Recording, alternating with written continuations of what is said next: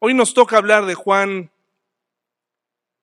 parte 9, para que continúen creyendo, creyendo, para que se fortalezca la fe. Vamos por favor a Juan 4, versículo 43 al 54.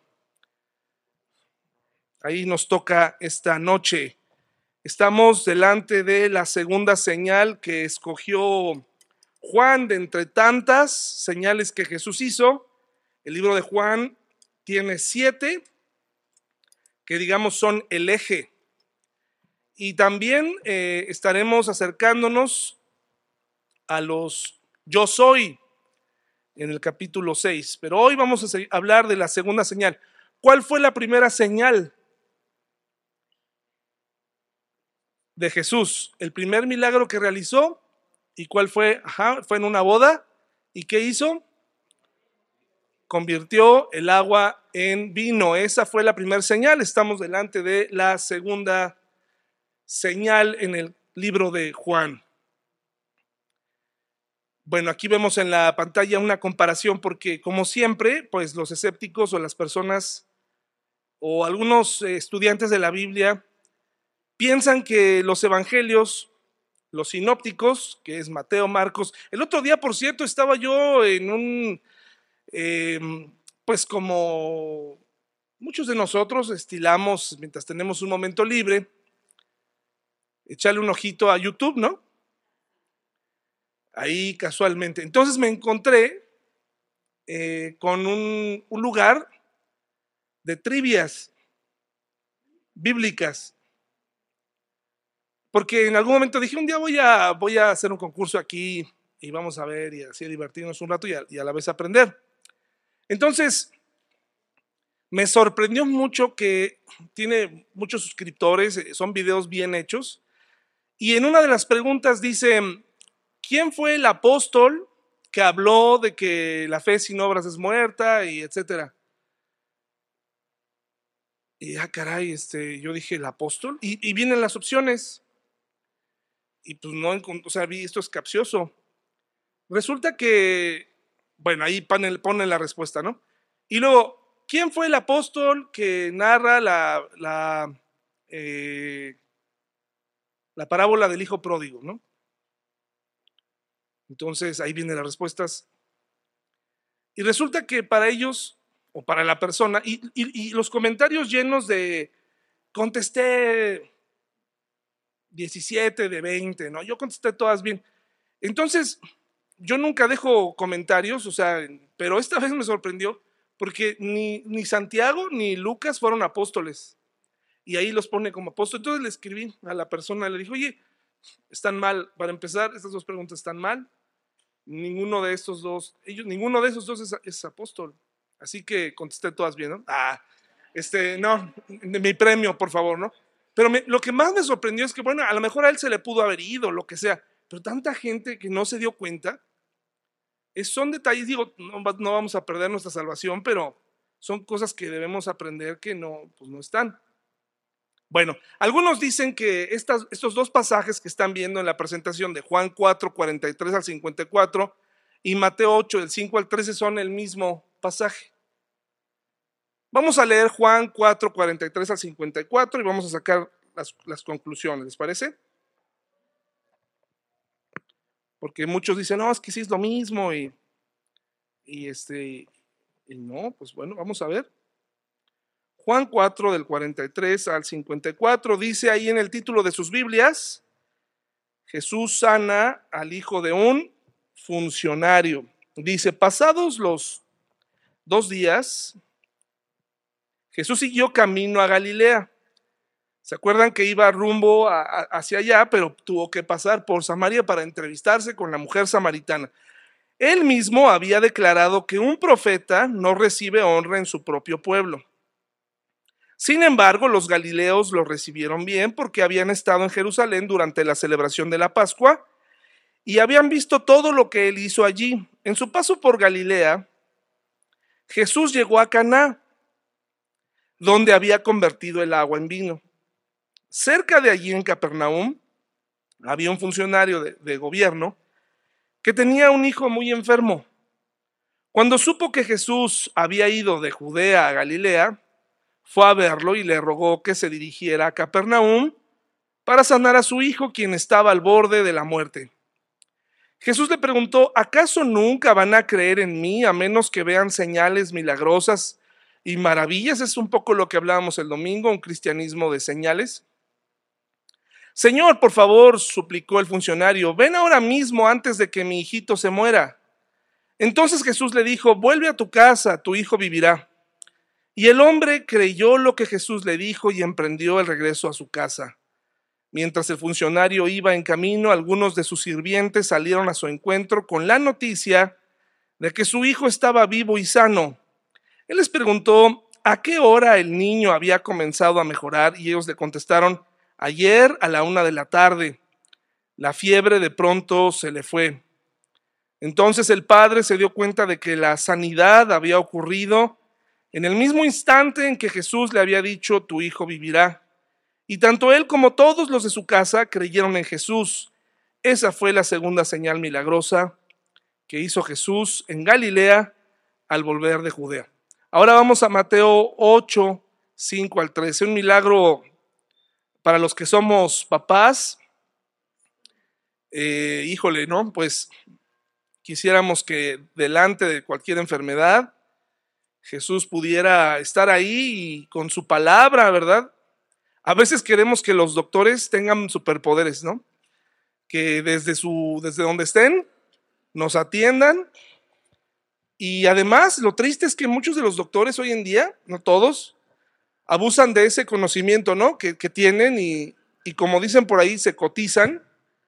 Y bueno, yo sé que lo que saben cuesta, por algo se prepararon, pero es bien triste a veces el, el, trato que le dan a algunas personas, la forma en cómo comunican las enfermedades y, y cómo ellos, según su conocimiento, ya no hay esperanza y a cuántos han desahuciado. Pero por experiencia propia les, les, les digo que hay doctores y doctoras que insisten en, en hacer su trabajo y, en ayudar a las personas y no rendirse. Bueno, pues eh, Mateo 8 del 5 al 13 nos narra un evento similar. Ya lo tenemos, Mateo 8 del 5 al 13. Cuando Jesús regresó a Capernaum, un oficial romano se le acercó y le rogó, Señor, mi joven siervo está en cama, paralizado y con terribles dolores iré a sanarlo, dijo Jesús. Qué interesante, ¿no? Porque aquí, o sea, noten los detalles. Señor, dijo el oficial, no soy digno de que entres en mi casa. Tan solo pronuncia la palabra desde donde estás y mi siervo se sanará. Estamos hablando de un gentil, alguien que no nació en Israel y que seguramente había insultado al pueblo de Israel muchas veces, a lo mejor al propio Jesús, pero que en este momento de desesperación Dios permite que vengan momentos así en donde no tienes otra opción, te acorrala, te, te hace saber que no eres nadie, y entonces vemos a un hombre que antes de pedirle el favor, reconoce su propia condición. Y dice, no soy digno de que entres en mi casa. Dice, lo sé porque estoy bajo la autoridad. Dice, Señor, dijo el oficial, no soy digno de que entres en mi casa. Tan solo pronuncia la palabra desde donde estás y mi siervo se sanará. Lo sé porque estoy bajo la autoridad de mis oficiales superiores y tengo autoridad sobre mis soldados. Solo tengo que decir vayan y ellos van, o solo tengo que decir, o vengan y ellos vienen. Y si les digo a mis esclavos, hagan esto, lo hacen. Al oírlo Jesús quedó asombrado, se dirigió a los que lo seguían y dijo, les digo la verdad, no he visto una fe como esta en todo Israel. Y les digo que muchos gentiles vendrán de todas partes del mundo, del oriente y del occidente, y se sentarán con Abraham, Isaac y Jacob en la fiesta del reino del cielo. Pero muchos israelitas, para quienes se preparó el reino, serán arrojados a la oscuridad de afuera, donde habrá llanto y rechinar de dientes. Entonces Jesús le dijo al oficial romano, vuelve a tu casa debido a que, que creíste, ha sucedido, y el joven siervo quedó sano en esa misma hora. ¿Cuáles son las grandes diferencias de estos pasajes? Bueno, en primer lugar, pues uno fue en Caná de Galilea y el otro fue en Capernaum. Estaban cerca, pero aquí, pues en ningún momento se habla de que hayan sido en Capernaum los dos o en Caná. El que vino, el padre de familia que vino en nuestra historia en Juan, nos dice que quería que Jesús fuera a Capernaum. Y aquí ya está en Capernaum. También nos dice que el funcionario, eh, la persona que se le acerca, el padre de familia, era un funcionario del rey. Por lo tanto, era judío, no nos, no nos dice en ningún momento que era. Y no hay razón para pensar que, pues que era romano, era, era judío. Esto, hermanos y hermanas, es un ejercicio que podemos hacer cuando estudiamos la Biblia podemos tener mucha tranquilidad, mucha, gracias mi hermano, eh, podemos tener confianza en saber que, gracias, podemos estudiar mejor si le hacemos preguntas a la Biblia, ¿no? Y, nos ayuda a entender. Aquí se le acerca pues un, compatriota, un, paisano de Jesús. Y en el otro, pues es claramente un oficial romano gentil, Em, las palabras que dice Jesús de que vino a los israelitas, eh, no es que vino solamente por ellos, sino que está hablando de que el plan abarca todo el mundo, pero ¿de dónde viene la salvación o de dónde vino el Mesías? Del pueblo judío. Y los eligió no porque eran estupendos, sino porque era el pueblo más insignificante, ¿no? Ellos obviamente se sienten de otro nivel, pero es por eso. Eh, el oficial romano muestra una actitud muy diferente. En Juan 4, 43 al 54 hay una reprensión por la falta de fe. A mí no me gusta que me reprendan, pero me hubiera dado mucha pena que me reprendiera Jesús. ¿Te imaginas? Él lo hubiera hecho con mucho amor, pero a la vez con firmeza. Una muestra de nuestro carácter es cuando alguien nos reprende. Muchos de nosotros ya no recibimos reprensiones tan seguido. Yo le aconsejaría, si hay algún pastor que está escuchando ahí, si está de tiempo completo, pues va a ser muy difícil. El domingo se me acercó un joven que vino a la iglesia por primera vez y probablemente se va a quedar. Y me dio mucho gusto ver a Luis. Y se acercó con mucho respeto y con mucho miedo a la vez para darme un punto de vista que era totalmente válido y totalmente cierto. Y me citó a la perfección un par de versículos de Romanos. Lo que más me sorprende es que en muchas ocasiones hemos dado una imagen, los que nos dedicamos a esto, de que no podemos ser reprendidos, que no, no nos pueden llamar la atención porque lo vamos a tomar a mal. Eso es algo que con lo que yo crecí también. Recuerdo en una ocasión donde me acerqué a un pastor en, un momento en donde estaban en una construcción y me acerqué y, y, de verdad fue con mucho respeto y a la vez con mucho miedo, porque él había hecho una invitación desde el púlpito que a mí me pareció, y tenía, yo tendría unos 25 años, tal vez menos. Y, fue una, una, cosa que él dijo desde el púlpito que me pareció un poco rara, ¿no? Dijo que si no tenías dinero para la construcción, pues que donaras unos aretes o donaras una, una joya, ¿no? Y eso me pareció demasiado, ¿no? Y me acerqué a él y, y no, lo, no lo tomó muy bien. Entonces, no se detenga. El que tiene que ser reprendido con amor habla del carácter. El que tiene que hacerle ver a algo a alguien, quien sea, acérquese con, con cariño. Y si a ti casi nadie te reprende, pues está bien, qué bueno, pero sirve que a veces nos aterricen un poquito. En Juan 4, 43 al 54 hay una reprensión. Y en Mateo 8, del 5 al 13, hay un elogio por la fe. Entonces, ya empezando por esto, pues no pueden ser textos iguales, no, no, es otra cosa distinta. ¿Sí? Está hablando de un siervo. Es correcto, está hablando de un siervo, pero aún así, aunque vemos esto, hay personas que dicen, es que Juan lo escribió de cierta manera y me parecería descuidado de parte de Juan, pues que, alterara los detalles así. Juan fue el último evangelio escrito. Entonces me parecería algo irresponsable que él haya escrito lo que se acordó y lo haya puesto mal. Yo creo que cada uno hizo su investigación y a él le pareció interesante esa reprensión, falta de fe en un lugar donde se había llevado a cabo la primera señal de Jesús. Según la cronología bíblica, hermanos y hermanas, que es muy importante para estudiar nuestra Biblia, hay algunas Biblias en donde se muestra la cronología de los eventos ordenados según los teólogos y sirve bastante. Te ayuda a colocarte y a saber en dónde está el que se dijo antes, después. Busca en, YouTube, bueno, perdón, en, Internet, algo, ayuda en tu estudio personal. Si a lo mejor a ti leer la Biblia así nada más, porque es, es común que nos sintamos cansados a leer o, o, que, o que de pronto lleguemos o que tengamos algunos pasajes eh, o, la metodología de alguien no nos funciona.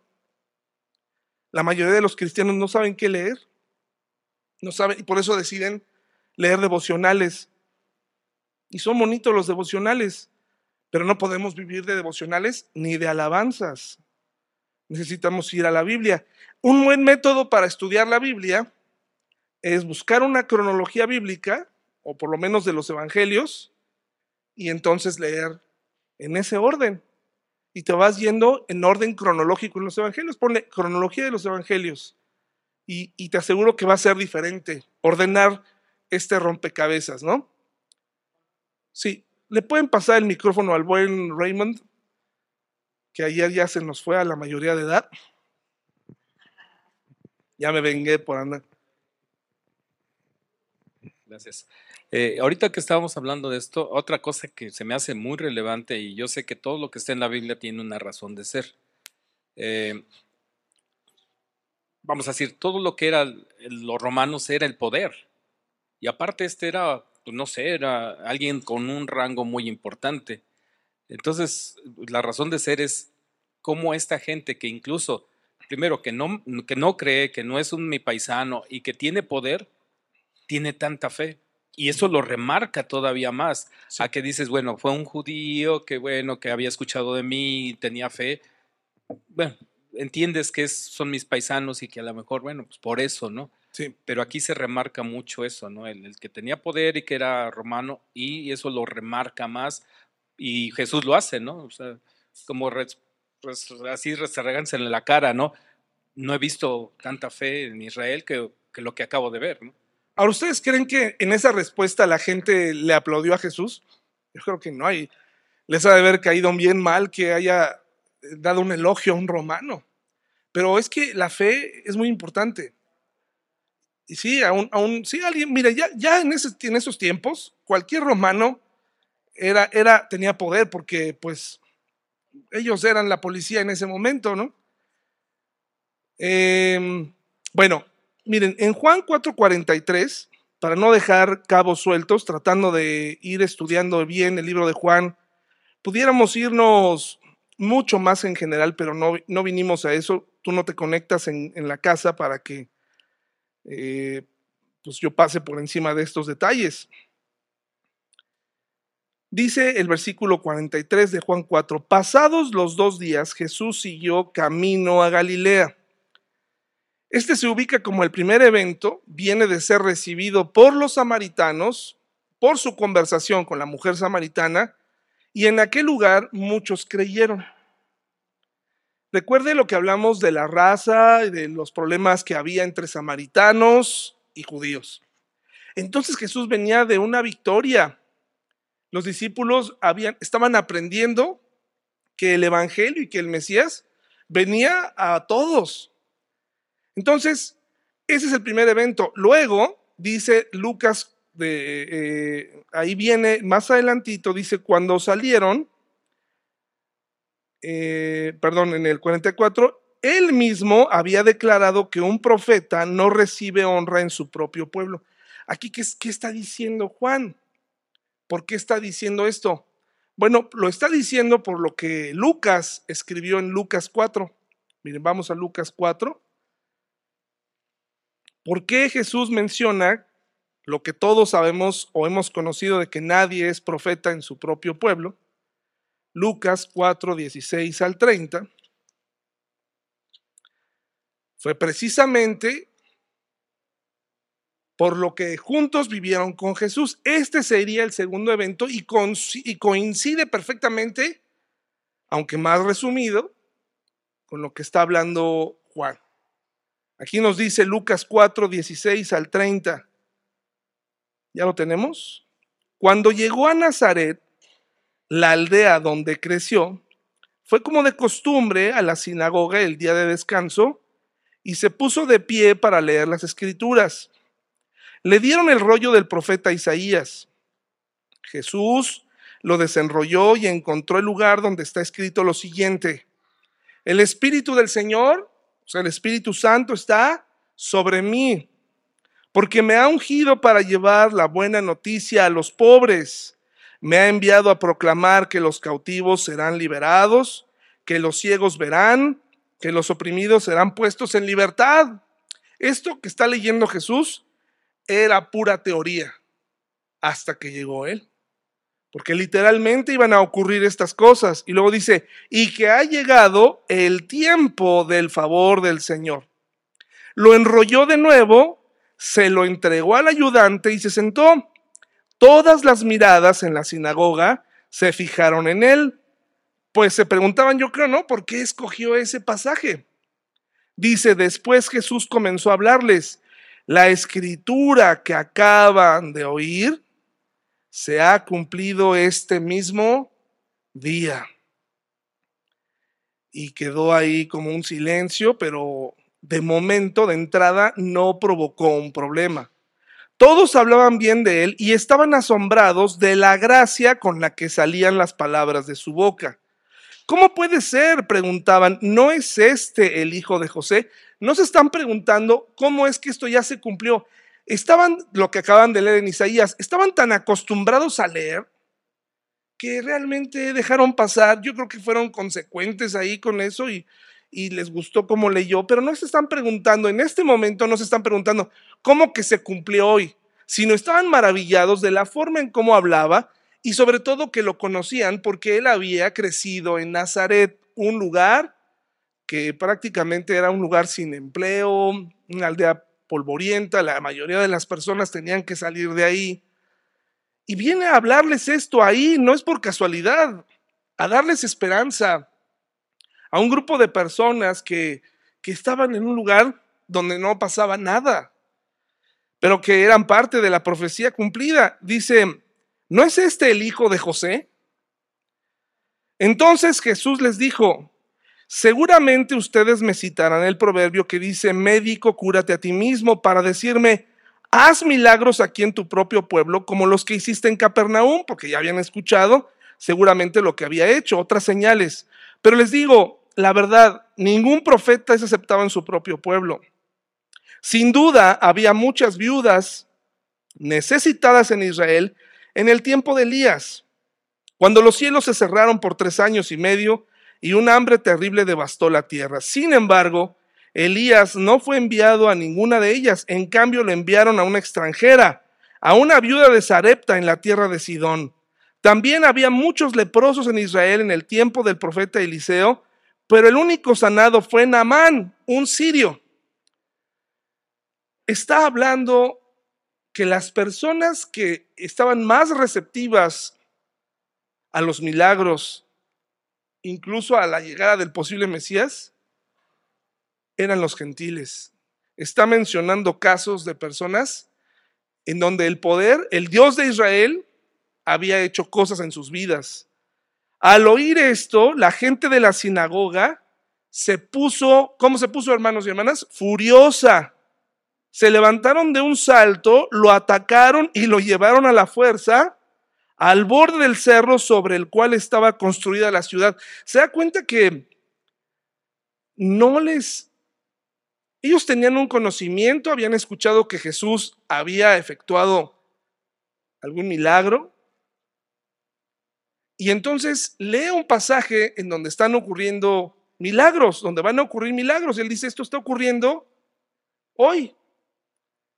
No, en ningún momento hay una molestia porque él se dijo ser el Mesías, sino fue porque les dijo, ustedes que son judíos, que adoran, que abren esto, no tienen fe en mí, ni en esto, es una rutina, es una rutina que, seguimos. Y así puede llegar a ser también nuestra vida. Cristiana, una rutina.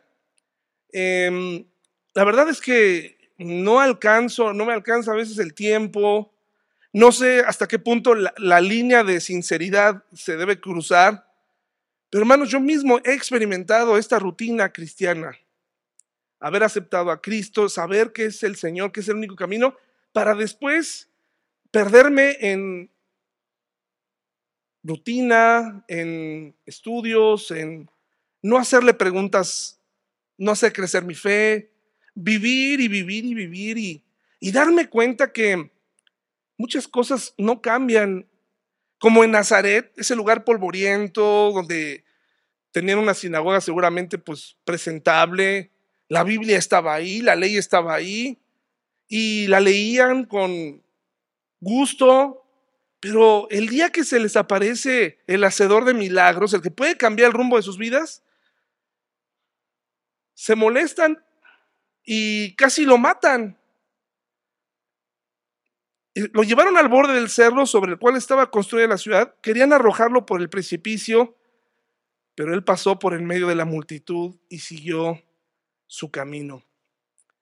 Hay una forma de vencer la rutina cristiana, hay una manera, eh, y eso es no comparar nuestra vida cristiana como una dieta, esa que donde lo primero que te quitan es el pan. Por lo tanto, no vas a poderla lograr nunca. Yo he tenido la experiencia en mi propia vida, en la, en la, vida de mis familiares, empezar una dieta para no terminarla, comenzar una carrera para no terminarla, para terminar desanimados. Por eso es que necesitamos al Espíritu Santo. ¿Cómo es que el Espíritu Santo va a obrar en mí? Bueno, necesito trabajar en equipo con Él. Que lo que leo no le dé la vuelta hasta que no lo entienda. No es la cantidad de lo que leemos, es lo que entendemos y si no lo entiendo, pregunto, investigo, sigo adelante con mi estudio. El Espíritu Santo nos va a ayudar a interpretar correctamente. Pero llega un momento de, mucha apatía espiritual, un momento de mucha sequía, en donde ya hacemos las cosas como robots, pues aquí aparece la primera hostilidad en contra de Jesús. Aquí lo iban a despeñar. Estuvieron a punto de, despeñarlo. Según entonces, por eso es que Juan menciona en un versículo: nadie es profeta en su propia tierra, donde, lo, donde creció, ahí lo iban, a, lo iban a matar. Sí, Ramón. Es como si ahorita llegara el Señor Jesús y también hiciera lo mismo aquí. No lo creeríamos. A menos que llegara con una túnica y una... Y quién sabe, a lo mejor le haríamos muchas preguntas. ¿Quién, quién es el Señor? A lo mejor yo les mandaría por WhatsApp, cuidado con el Señor que viene aquí, porque viene muy amoroso. Yo creo que duden de, de, quién está entrando, ¿no? Y de qué está diciendo. Sí. Yo, yo, tampoco no culparía a la sinagoga, ¿no? A lo mejor porque dices, bueno, esto a lo mejor lo vislumbraban a muchos años y a lo mejor decían, no, pues no puede pasar o no nos va a pasar a nosotros. Y se volvía una rutina. Algo que también estaba hace ocho días quedó pendiente y fue con más o menos los mismos tres ejemplos, lo de la mujer samaritana. ¿Quién eran las mujeres en ese tiempo? Pues era nadie, ¿no? Era, ¿por qué no se le apareció a un hombre y le dijo exactamente lo mismo? Pero escogió a una mujer y samaritana. O sea, lo, llevó casi casi a lo más bajo de la sociedad y le entregó ese mensaje. Lo mismo que pasó con el, con el romano. Entonces usaba cosas así bien, bien fuertes, pues por así que para marcarlas, que era bien importante lo que estaba diciendo, ¿no? Creo que el problema con nosotros como cristianos, Gaby, ¿querías decir algo? En lo que llega el micrófono, por favor. El problema con nosotros es la costumbre em, no es suficiente con, con venir, tampoco es suficiente con solo leer, no es suficiente, o sea, a lo mejor humanamente cumplimos la, eh, la meta, 10 palabras, 10 10 renglones y ya lo cumplí. Pero eso, es todo, eso es todo lo, esa es toda la vida cristiana, ahí se queda. Hay más, eh, hay mucho más, ¿no? Y, eso es donde tenemos que llegar. Si me preguntan a mí cómo, cómo se llega a esto, eh, sé que en algunos momentos de mi vida he estado cerca de, sentir la llenura del Espíritu Santo, como, como dice la Biblia, después estudiaremos un poco más de ella. Pero así como la he llegado a sentir, así la he perdido. Porque inmediatamente vuelvo a lo mismo. Adelante, Gaby. Yo quería preguntarles que esto de nadie es profeta en su tierra, es lo mismo que nos pasa cuando quieres como cuando eres nuevo creyente y quieres ir a tu casa Así. y quieres compartirles y estás tan feliz y estás gozosa y les quieres abrir la Biblia y mira lo que aprendí hoy y así y te ignoran Sí, y te corren y te tratan fatal sí. y no te creen y duele y, y, y es porque a lo mejor ellos están también pues intentando de lo que sabían y de lo que es que el contraste, ¿no? Es un contraste. Pero no, no sé si sea lo mismo. Sí, claro, es, es parte, ¿no? Creo que todos los que seguimos a Jesús, así como participamos, dice Pablo que quiere participar del gozo, quiere participar de todo, pero también dice, también quiero, e- el cristiano también participa de los sufrimientos de, Jesús, porque al final no le vamos a caer bien a las personas. No, no, o sea, al final siempre va a haber una situación, algo que, que impida el llevarnos bien, el, el- completamente, ¿no? Y a veces en el afán de no tener problemas familiares, sociales, cedemos y, perdemos, el, se, diluye el mensaje. Em, a nadie de nosotros nos gusta ser rechazados por nuestra fe, sobre todo ahora que se aceptan otras, cualquier tipo de cosa. La historia de este joven pobre, le fue muy mal este joven trans que se metió con un zapatero, que fue y no llevaba la nota para recoger las botas que había dejado ahí. Y como el zapatero le dijo, no traes la nota, este joven, mujer, pues eh, se puso muy mal, lo empezó a grabar, el zapatero Total que el problema fue porque le dijo él y no ella. Y el zapatero le dijo, a ver, espérame, yo lo único que te estoy diciendo es que no traes tu nota. Si no traes la nota, no tiene nada que ver. Se hizo muy grande. Y, ese es el tipo de problemas en los que ahora vivimos. Eh, eh, que, que ya nadie quiere, o sea, ya como cristiano en una conversación, la piensas dos veces antes de decir, oye, eso está mal. Y cada vez que te pase eso, cada vez que sientas que lo que vas a decir o que alguien te pregunte, oye, ¿tú qué opinas de temas difíciles como esos? En la escuela, los que van a la escuela. ¿Tú qué opinas de esto? Y, que obviamente ya sabes que si opinas en contra, algo que funciona es decir lo siguiente. Yo no soy el árbitro moral yo no decido qué es lo que es bueno y qué es malo. Hay un árbitro moral y ese árbitro moral es Dios. Y, Dios ha dicho que eso está mal. ¿Qué, ¿En qué nos ayuda esta respuesta? En que tú quedas exento. Porque es Dios el que lo puso. Ahora, si Él te dice que todos somos humanos y tenemos, porque así empiezan a mezclar y, todos somos, eh, sí, claro, sí, sí, sí, eso, eso estoy de acuerdo. Yo no estoy diciendo que los odio, ni tampoco estoy celebrando que los traten mal, nada de eso. Qué mal que, que- tengan que vivir esto. Pero el árbitro, el que puso las reglas, fue Dios. Y yo creo en ese Dios. Y no poder, y pregúntale, ¿cuál es tu estándar? No, pues yo creo que, que todos deben tener su estándar y cada quien no, no puede ser cierto. No todos podemos tener nuestro propio estándar. Hitler tenía su propio estándar y a sus ojos le parecía bien. Pero lo que hizo estuvo mal, pero a él le parecía bien. Puede ser que a alguna persona le parezca bien robar, eso está mal. Entonces, son preguntas difíciles en un mundo complicado y en el caso de Jesús no era la excepción, por supuesto. Inmediatamente hubo una situación tremenda en contra de él por haber mencionado, por haberles dicho, ustedes son incrédulos. Hasta en el Antiguo, les mencionó, hasta en el Antiguo Testamento han creído más porque ustedes siempre han tenido un corazón duro y se enojaron, hermanos, se enojaron con la confrontación. Luego dice Jesús ahí en, el, ahora sí, eh, como tercer evento, Jesús sana al hijo del funcionario ahí en Juan, en Juan 4. Vamos otra vez ahí, en Juan 4. Creo que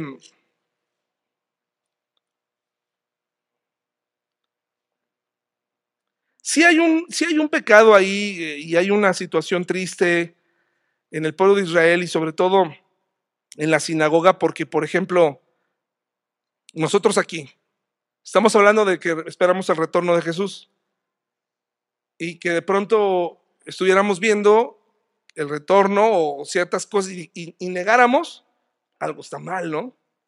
O sea, la costumbre no nos está permitiendo ver cosas que cantamos y que alabamos y que decimos y, que esperamos. Hay señales que buscamos que, nunca van a pasar, pero no quiere decir que cristianismo no es verdadero. Miren lo que dice ahí más adelante en Juan 4. Vamos a estudiar el milagro. En primer lugar, el funcionario que viene era un funcionario que servía para Herodes Antipas. ¿De acuerdo? Entonces, ustedes saben lo que Herodes le hizo a Juan el Bautista. Lo decapitó a petición de eh, la hija de Herodías, eh, Salomé, ¿no? Se llama Salomé. Y algo que tenemos que aprender de esta parte del milagro es que la enfermedad no respeta las clases sociales. Puedes tener todo, puedes eh, vivir abajo, arriba, en medio, no respeta las clases sociales. Esta vez el funcionario que no tenía un problema económico, ¿eh? los funcionarios como los recaudadores, los que estaban en el gobierno, como ahora también sucede, ellos viven bien. Y está bien si tú trabajas en gobierno o si tienes una plaza, está muy bien. Qué bueno, úsala bien. Preséntate a trabajar, aprovecha el sueldo, las prestaciones. Em, y aquí vemos desde estas edades cómo el funcionario le ruega a Jesús. Él sabe que necesitaba un milagro. Decía C.S. Luis, este apologista famoso, escritor de las crónicas de Narnia y otros libros, y lo que se considera los libros de apologética más eh, interesantes, que están disponibles en PDF, pueden leerlo, es, es, complicado de leer, no por un nivel intelectual, sino por la forma en cómo está escrito, es pesado, es denso, por cómo se redactó, pero es muy interesante cuando agarramos ahí lo que él nos quiere decir. Incluso ya en Spotify hay un, hay un, eh, les recomiendo mucho que busquen en Spotify algo que se llama Mero Cristianismo. Es un, es un narrado por un, un caballero que tiene una voz muy bonita y lo narra padrísimo. Se llama Mero Cristianismo de C.C. Lewis. Mero, así de mero, o sea, puro, esto es el cristianismo y te da, no hombre, padrísimo, y vas manejando, si estás en el tráfico, y te va explicando muchas cosas que tienen que ver con apologética, ¿no? Bueno, y él dice que el dolor es el megáfono de Dios, que lo he dicho muchas veces, y estoy de acuerdo, a veces no escuchamos a Dios a menos que toque. Yo no, yo no estoy diciendo que Dios le, le guste de darte donde más te duele. ¿De acuerdo? No estoy diciendo eso. Yo sencillamente que Él quiere tratar con sus hijos y quiere enseñarles y por eso permite el dolor, las enfermedades, el, propio darse cuenta del desgaste del cuerpo, el paso del tiempo. Cada vez que te veas al espejo y, te veas una cana o, veas que ya tus capacidades se han visto limitadas, refúgiate en Dios. O sea, no, no, no te refugies en lo que el mundo dice. Ya, ya estás grande. No, refúgiate en Dios y agradece por la vida que ha representado este desgaste. Entonces vemos que el funcionario seguramente ya había buscado todas las opciones y solamente le quedaba Jesús. Pero hay que reconocer algo, hermanos y hermanas. El hijo del funcionario que se estaba muriendo, el funcionario no estaba viendo a Jesús como su Salvador. No lo estaba viendo como el Mesías. Lo estaba viendo como el hombre que hace milagros. Y a veces así nos acercamos a, Jesús, a Dios. El que puede evitar que yo me divorcie. El que va a evitar que mis hijos se pierdan. El que va a evitar que yo eh, caiga más en las drogas. Y siendo así, si te divorcias, Dios ya no funcionó. Si lo ves así, dices, no, pues ya, ya no, ya no me ayudó. Si te enfermas, y es que así hemos sido enseñados, de alguna u otra manera, desde pequeños tenemos esta idea de que el héroe va a entrar justo en el momento exacto. Y de hecho, cuando hay películas en donde no se cumple el patrón de rescate, pues nos deja un mal sabor. Es como, ¿no? Spider-Man siempre llega, Batman siempre llega, todos llegan, menos Dios. Dios no llega porque tenemos un cristianismo de señales. Hay personas hoy en día que de forma muy común, al estilo Gedeón, dejan una, dame una señal si esto es, si se cumple, y a veces se les cumple y a veces no.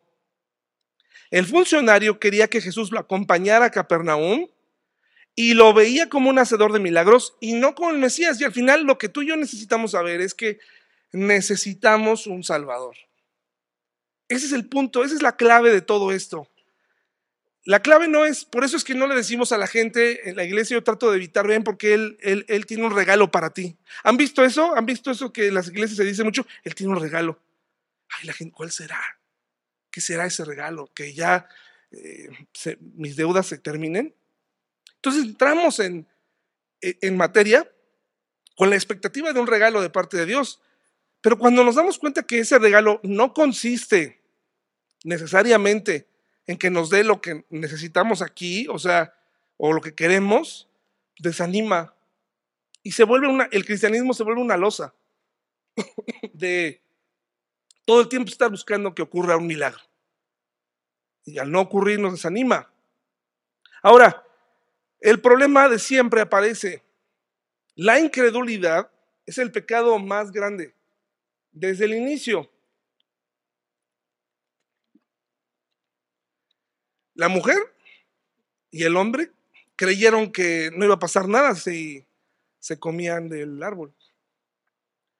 Al final, eh, el diablo les hizo una falsa promesa. Les dijo, si tú comes esto, no te vas a ser como Dios. Y ese día, y eso hoy en día es muy común en la sociedad. Si haces ejercicio, vas a obtener, porque te vas a ver así. Si estudias, terminas un estudio, vas a obtener esto.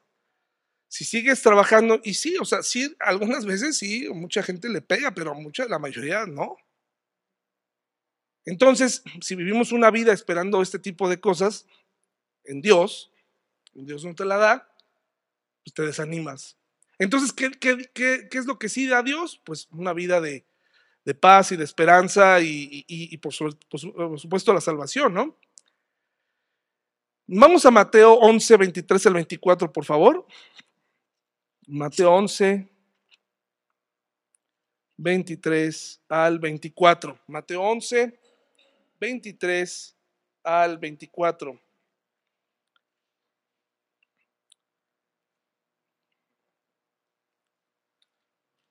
La incredulidad estuvo presente durante todo el ministerio de Jesús porque todos necesitaban ver para poder creer.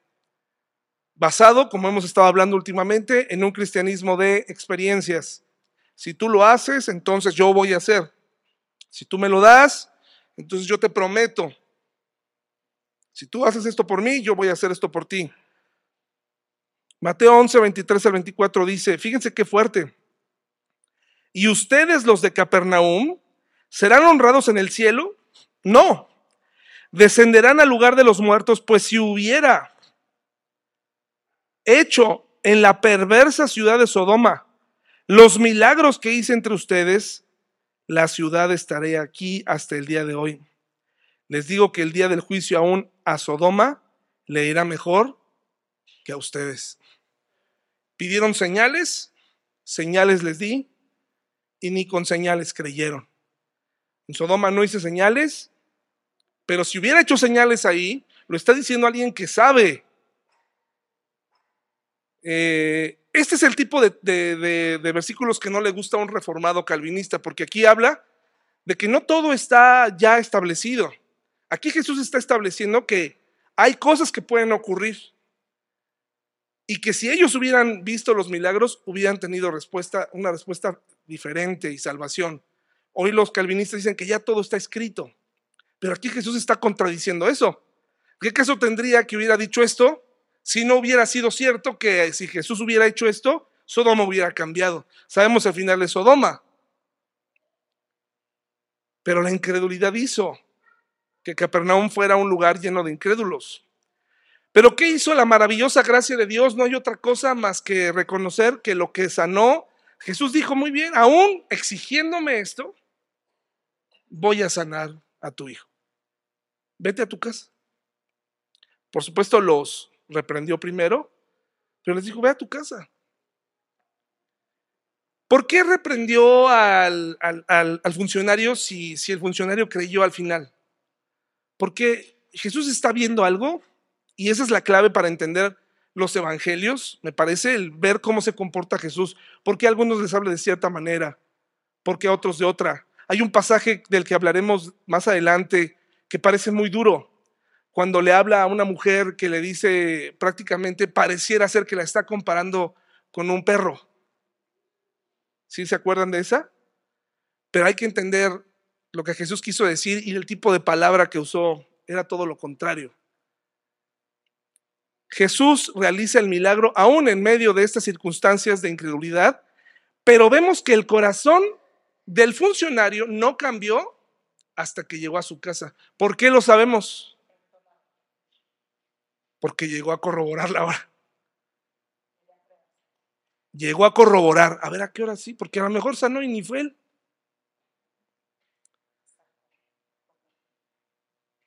¿Qué aprendemos de este pasaje, hermanos y hermanas? ¿Cómo lo aplico a mi vida? Permítanme un momentito, por favor. ¿Pudiéramos discutirlo un poco? ¿Sí? Tenemos unos minutitos. ¿Qué aprendemos de esto, hermanos y hermanas? Pero para que se oiga les paso el micrófono. Podrías pasar si alguien quiere decir algo de eso? ¿Alguien de aquí que quiera compartir? Yo sí he visto muchas personas que quieren pruebas y buscan pruebas, no, no tienen esta fe que, que es así, la fe, y te confías y sabes que Dios está a cargo. No sé si alguien quiera compartir algo.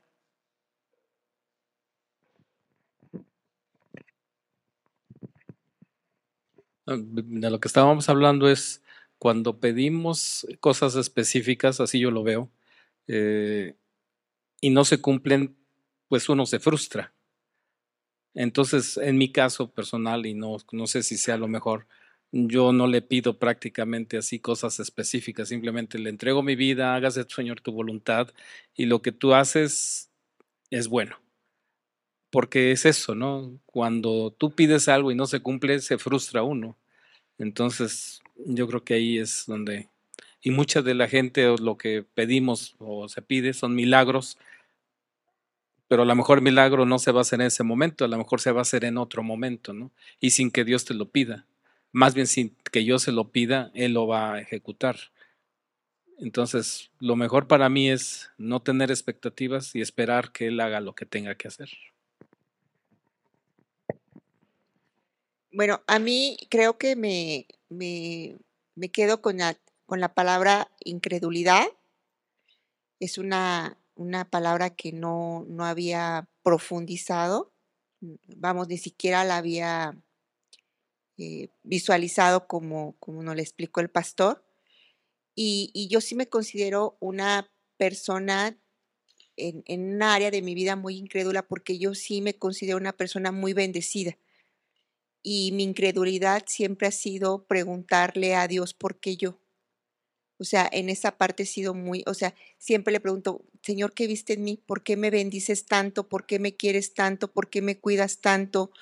¿Por qué tengo una familia tan amorosa? ¿Por qué, o sea, por qué tengo trabajo? Entonces, eh, la incredulidad, eh, eh, la mía es, es, es, es, por eso.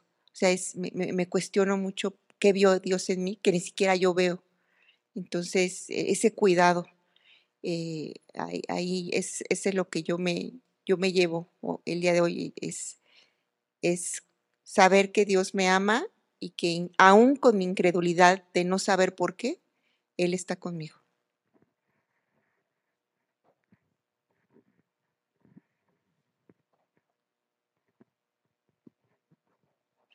Este, pues para mí es, a veces queremos recibir la bendición de Dios como nosotros la queremos y no queremos que Dios nos transforme lo más, lo más interior en nuestro ser, ¿no? Les comparto un ejemplo en mi trabajo. En mi trabajo, este, los, los coches eh, utilitarios eh, cada cierto tiempo se rifan entre los trabajadores y quien gana tiene la oportunidad de comprarlo. Y obviamente pues es un precio de un 15% o 20% valor factura. Entonces ya se imaginarán, ¿no? Un coche del 2020 en 15%, pues es, un, es una oferta. Y yo, de, yo dije, no, Dios me lo va a dar. Ah, me faltó dar las siete vueltas alrededor del coche. Pero, pero yo digo, no, Dios me lo va a dar y entonces de esa manera voy a poder hacer y deshacer y hacer esto y hacer aquello. Entonces, cuando Dios no me lo da, digo, ah, entonces Dios me, Dios me falló yo no le fallé a Dios, ¿no? O sea, yo hice todo bien, oré con mucha fe, pero al final igual digo, ¿a qué hora va a ser? Entonces, eh, pues después, tiempo después, ah, o lo he entendido ah, de la mala manera, que Dios bendice en sus propios términos y que la bendición de Jehová es la, es la que enriquece, ¿no? Y hay veces que yo quiero, Señor, dame el trabajo que yo quiero, como yo lo quiero, cuando yo lo quiero, que gane la millonada, pero que trabaje poquito, que tenga todo el tiempo disponible, que sea home office, o sea, que hasta me den vales para masaje. O sea, yo quiero todo, pero al final no quiero hacer lo que me toca, ¿no? Cambiar mi, mi relación con Dios, buscarlo, mm, verlo como mi salvador, ¿no? Entonces yo quiero eso. Y pues este pasaje, o sea, ahí da, dan el clavo. Gracias. Realmente es una es algo muy interesante el cuando nos pasan cosas, casi cuando nos pasan cosas buenas no nos cuestionamos mucho. No todos tenemos esa visión, ¿no? De por qué a mí me pasan cosas buenas. Sería bueno preguntarme por qué a mí no merecería esto. Generalmente siempre está del lado del por qué a mí cuando nos pasan cosas malas, porque yo no tengo una pareja, porque yo no tengo un trabajo mejor. Em, y creo que eso es algo que con el paso del tiempo, con nuestra relación con Dios, Él nos va a ir enseñando. Cada uno, el problema es que también eh, no ayudamos mucho las iglesias o los pastores cuando tratamos de hablar de manera homogénea, o sea, decir, es que todos, sí, de, todos somos pecadores, todos somos incrédulos, sí, pero cada uno de nosotros tiene un Dios personal eh, eh, que sabe nuestro temperamento, que nos conoce. Y si en tu corazón tienes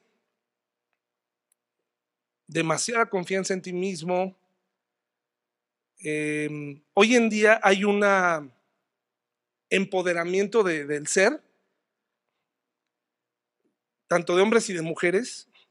Hay un narcisismo en las redes sociales increíble, de tal manera que una persona se puede poner al frente y tomarse una foto y considerarse guapo, talentoso, eh, sin ningún, ninguna validación de nadie. Y eso, esa actitud hace que esa persona sienta que es especial o que... Y así van ya, ¿no? Cuando venimos al Señor, algo que Él hace en nosotros es que a los que tenemos baja autoestima, nos va enseñando nuestro lugar. Nos va diciendo, yo te quiero bendecir, yo quiero estar contigo. A veces vemos a Jesús como, a Dios como un enemigo en vez de un aliado, al Espíritu Santo como algo lejano. Pero esta noche, y tal vez de aquí en adelante, lo que tenemos que saber es que Dios va a tratar con nosotros. No hay fórmulas mágicas. Dios va a trabajar con nosotros de manera personal, contestando nuestras preguntas a través de distintos momentos del estudio. Le va a contestar a alguien, va a repartir. El Espíritu Santo va a sanar, el Espíritu Santo nos va a enseñar. Y por eso es que al final vemos que es muy valioso el estar juntos y el compartir y el, y el reconocer y el... La iglesia es una gran idea de Dios. Y en casa, cuando estemos solos, pues no te imagines que el devocional tienes, tienes que padecerlo. No tienes que padecerlo. Escoge un momento, ayúdate. Yo necesito oír a veces la Biblia. No me concentro a leer. No me concentro, me, algo pasa y ya, ya, me fui. Necesito tener un momento, a lo mejor ya hay mucho, hoy en día estamos viviendo en una época en donde ya no hay pretexto. Hay maneras de hacerlo, hay maneras, porque el artículo aquel que nos gusta, porque la entrega el partido, eh, todo eso, sí lo hacemos, sí lo habemos y lo recordamos. El secreto es desear y tomar en serio nuestra relación con Dios. No, no conmigo, no, sino con Dios. Si queremos experimentar lo que el romano experimentó de decir, es que no soy digno, o sea, yo no, yo no merezco que vayas a mi casa porque yo tengo dioses paganos ahí. Yo te, pero no me, han, no me han ayudado porque mi siervo está a punto de morir, lleva una semana orando y todo, ya me di cuenta que no sirven. Por favor, haz algo por él. Es algo muy contrastante y muy diferente a lo que este hombre que fue y corroboró datos para saber si, si creía o no. Y no sabemos más de él, sencillamente es probable que a lo mejor él estuvo en la multitud que, que, pidió que lo crucificaran, ¿no? Así de traidores y así de oscuro es nuestro, nuestro corazón, ¿no? Vamos a terminar con una oración, hermanos y hermanas. Muchas gracias por su participación.